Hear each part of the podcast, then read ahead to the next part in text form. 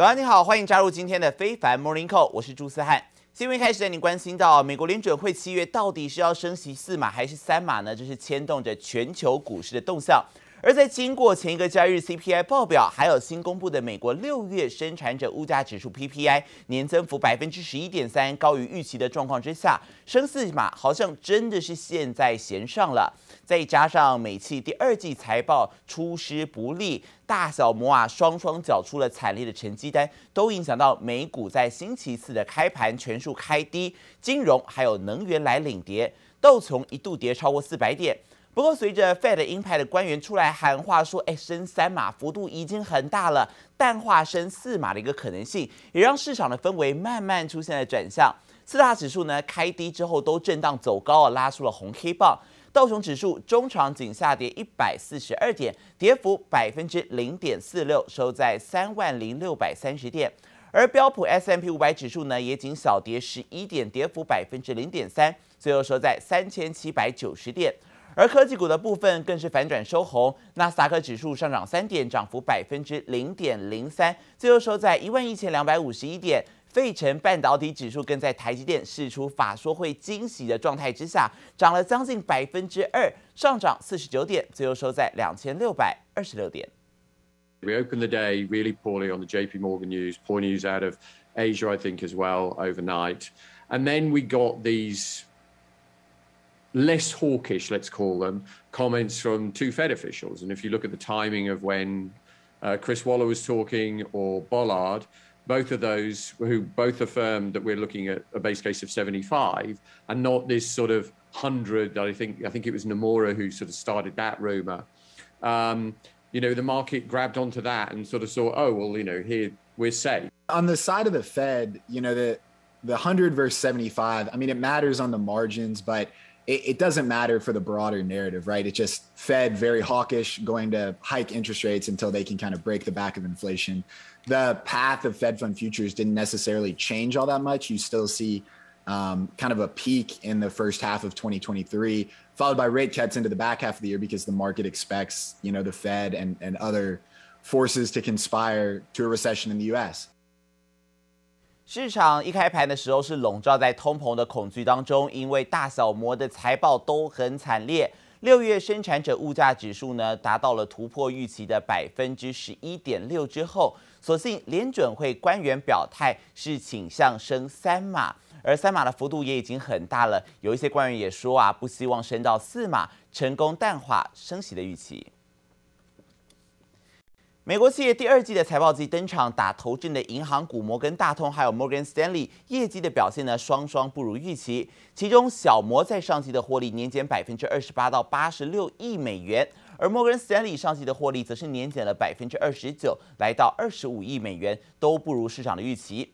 在受到乌俄战事延烧，还有金融资产走跌以及经济衰退隐忧的影响之下，加上今年以来 IPO 热潮消退，债券还有股票发行需求都往下走。而且，为了要防止经济随着 Fed 大举升息抗通膨而急转直下，也迫使银行必须提拨更多的准备金来防范潜在的违约风险，这都导致了银行相关的业务收入下滑。而随着大小摩双双缴出惨烈的成绩单，也让银行股在昨天跌势比较惨重一些，才拖累到美股开盘全面下挫。Inflation in the United States remains unacceptably high, and it's our administration's top economic priority to bring it down.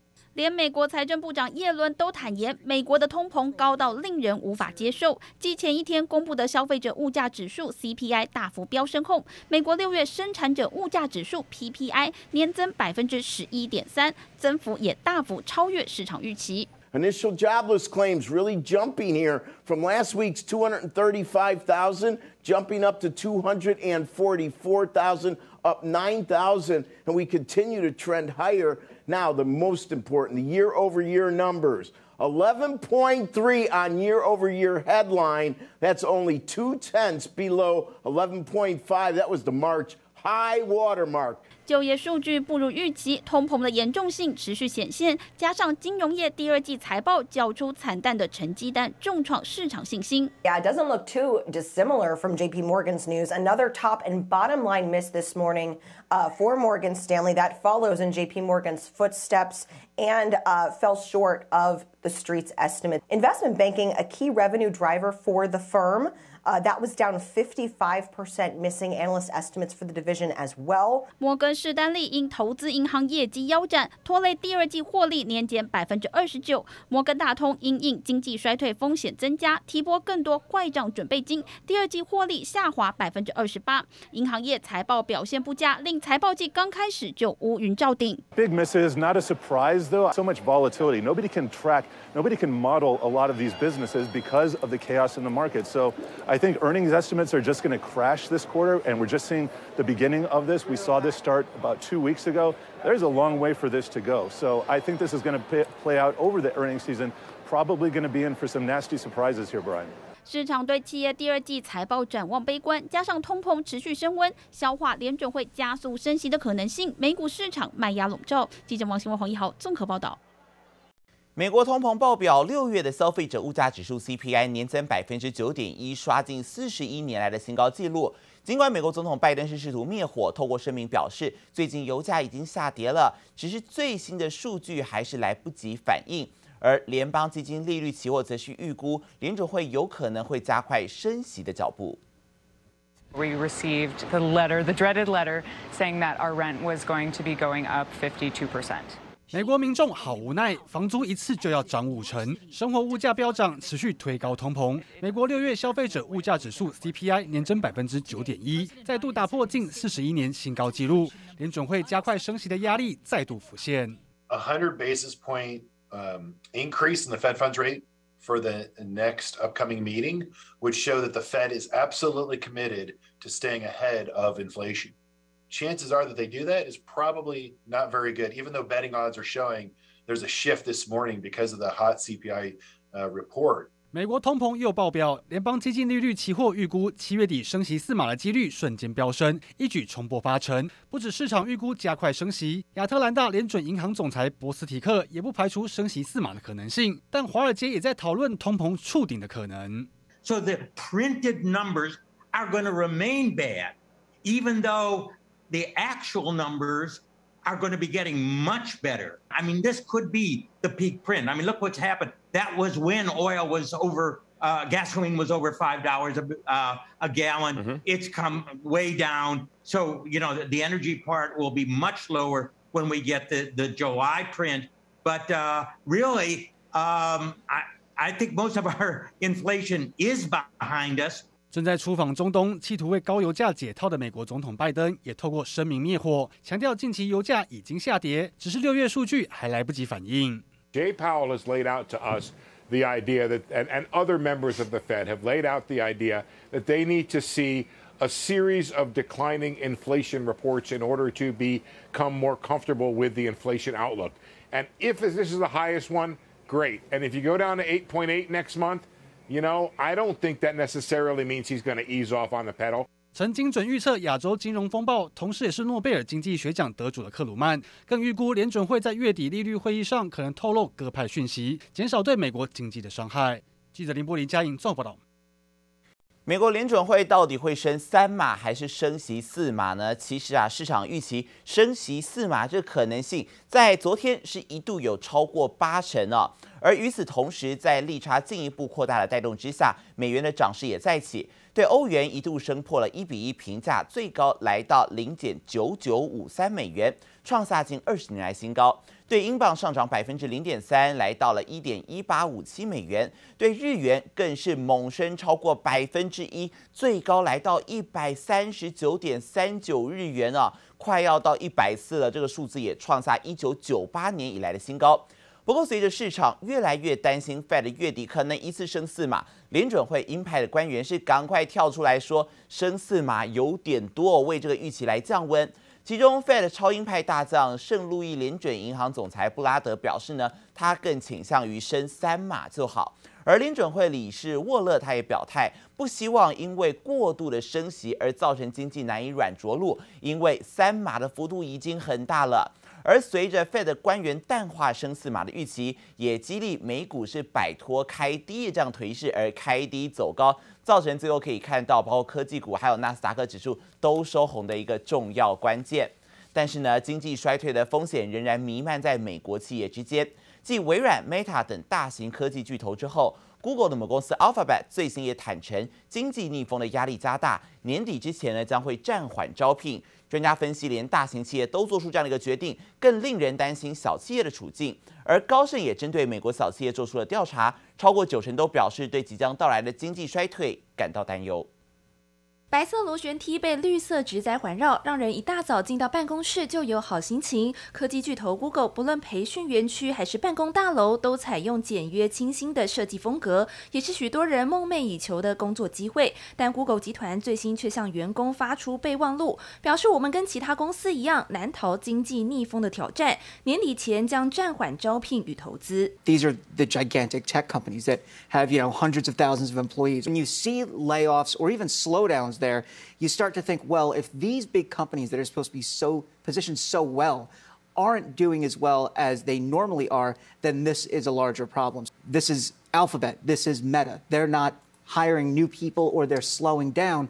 That's when it starts to get a little scary. Google 母公司 Alphabet 执行长强调，不是完全不招聘，只是放缓。Alphabet 截至三月底，员工总数约十六万四千人，年增百分之十七。第二季增聘一万人后，本季还会陆续增加新血，但年底前招募速度将减慢，转以工程技术性人才为主。分析师担忧，除了又一家科技公司不敌经济下行的压力，举出白旗，所以结识的都还是知名大企业，让人不禁担忧。有小企业的处境，也有专家认为，企业如果不赶紧未雨绸缪，对经济衰退拟定对策，将对生产力产生一定冲击。There's a lot of fear and a lot of, a lot of anxiety, not just about job security, but just about what's happening in the world with inflation rising, the lingering war in Ukraine. Global, we would just encourage employers to really lean in here and to communicate early and often about their recession plans. And if people feel unsafe or if they do not have job security, then you're just not going to get their most productive or Most, most engaged self. 高盛做出调查，超过九成美国小企业担心经济衰退来临，近百分之八十认为过去三个月经济变差，有八成四表示招聘挑战加剧，经济下行乌云笼罩，企业不敢招聘，劳工更难求职，恶性循环恐怕也是拜登政府必须好好面对的课题。记者周田丽、黄静峰综合报道。而在能源股的部分，股神巴菲特再度加码石油。根据巴菲特所执掌的波克夏公司表示，在本周已经再度购入西方石油公司四百三十万股，目前对该公司的持股比率达到了百分之十九点二。巴菲特持续看好石油的前景，包含这一次从六月到七月至少四次买进西方石油公司的股票。路透社也报道，依据美国证券交易委员会的资料，这一批新股票花费了大约两百五十万美元。目前波克夏的持股总数大约是一亿七千九百万，总价值达到一百零四亿美元。分析师也指出了，一旦波克夏公司的持有股数达到百分之二十，将可以把对西方石油的股票持份收入加到财报里头，预期届时将会大幅增加波克夏的收益，也更增加了收购的可能性。美国总统拜登在今天访问到了沙乌地阿拉伯，两项任务分别是要说服沙国增产石油，特别是要增加对欧洲的供油量，以及第二是要对俄罗斯的出口原油来设定一个价格的上限，希望可以压低油价。而尽管近来国际油市担忧全球的经济陷入衰退，油价呢其实已经跌破每桶一百美元了。然而，白宫担心欧盟禁止对载运俄油的油轮提供保险，可能会再度推升油价的表现。所以，拜登啊必须要四处去寻找更多的油源。但石油业主跟一些市市场的专家都表示，这两项任务说实在话，几乎是不可能的任务，都有高度的难度。认为呢，这一次拜登出访沙国难度很高，甚至可能会导致俄罗斯停止对欧洲的出口能源。反而会导致能源的价格上涨，要特别来关注了。而至于在粮食价格部分，乌俄战争现在看还看不到尽头，但乌克兰的粮食危机倒是一个在出口的部分有解决的状状态啊。乌克兰还有俄罗斯的代表跟土耳其的联合官员在一些伊斯坦堡协商之后呢，达成了协议，最快下周就会签署文件恢复乌克兰的粮食出口，要解决全球粮食危机，跨出很重要的一步。黄澄澄的麦田，远处冒着狼烟。乌俄战争开打后，乌克兰粮食出口严重卡关。经过乌克兰、俄罗斯以及土耳其和联合国在伊斯坦堡举行四方会谈后，这场粮食危机终于出现转机。Bunlar arasında İstanbul'da müşterek bir koordinasyon merkezinin kurulması, limanlardan çıkış ve varışlarda müştereken bir takım kontrollerin yapılması ve ayrıca gemilerin buradaki tahıl ve diğer gıdalar taşıyacak olan gemilerin seyir rotalarının emniyetinin sağlanması dahil 在土耳其居中斡旋下，乌克兰和俄罗斯代表在粮食安全走廊上初步达成共识，让乌克兰出产的谷物有望从黑海主要港口奥德萨安全出口。If they're going to get big amounts of grain out of Odessa, which is, as you say, 20 million tons at least, is backed up there in Odessa, then they've got to have Russian agreement to do it. And there are mines in the, in the area. Both Ukraine and Russia have laid mines, at least two or three hundred each, it seems. So there's probably five or six hundred mines in the area. That's not a big problem. They can be, you can clear channels through them. But it won't work unless Russia agrees.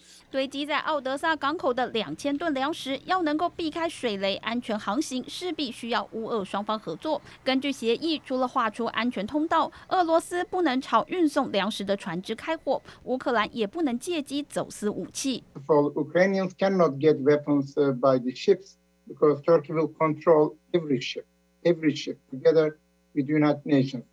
We are hoping that uh, we'll be able uh, to reconvene uh, very soon.